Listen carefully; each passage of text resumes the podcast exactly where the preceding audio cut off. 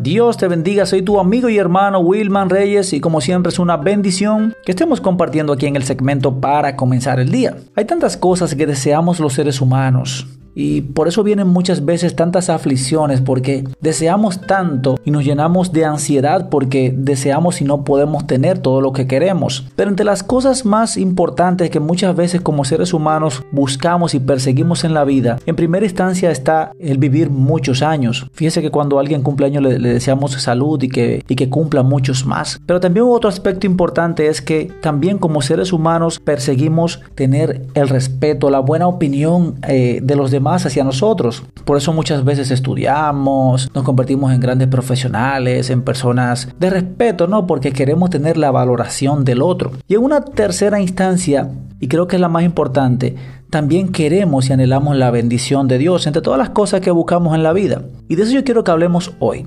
de cuál es la vía para nosotros eh, poder tener tanto la bendición de Dios como poder tener, vivir muchos años en la tierra, pero también como poder obtener el, el respeto y la buena opinión de los demás. Fíjese, la palabra dice en el libro de Proverbios en el capítulo 3, dice, Hijo mío, no te olvides de mi ley, y tu corazón guarde mis mandamientos, porque largura de días y de años de vida y de paz te aumentarán. Nunca se aparten de ti la misericordia y la verdad. Átalas a tu cuello, escríbelas en la tabla de tu corazón, y escucha lo que dice el versículo 4, y hallarás gracia y buena opinión ante los ojos de Dios y de los hombres. Cuán importante es que nosotros podamos poner la atención al consejo de Dios porque desde el Génesis, desde la creación del mundo, el hombre ha querido, eh, por su desviación en el pecado, seguir su propio camino y entender que va a encontrar todas las cosas que anhela y que desea por su propia cuenta, y eso es lo que nos ha llevado en gran manera a vivir más sometidos a la esclavitud del pecado, a generar mayores problemas, mayores males sobre nosotros mismos. Pero Dios no quiere eso y por eso nos dejó su palabra como un manual, como un instructivo de vida, para que nosotros podamos aprender a vivir sabiamente aprender a vivir como Él quiere. Por eso nos dice aquí en este proverbio, no te olvides de mi ley. ¿Cuántas veces nos olvidamos de la palabra de Dios? Nos acordamos de todo, pero muchas veces no nos acordamos de la palabra de Dios. Tenemos pendiente los cumpleaños, las fiestas, las celebraciones, ir al gimnasio, hacer de todo. Pero la palabra de Dios siempre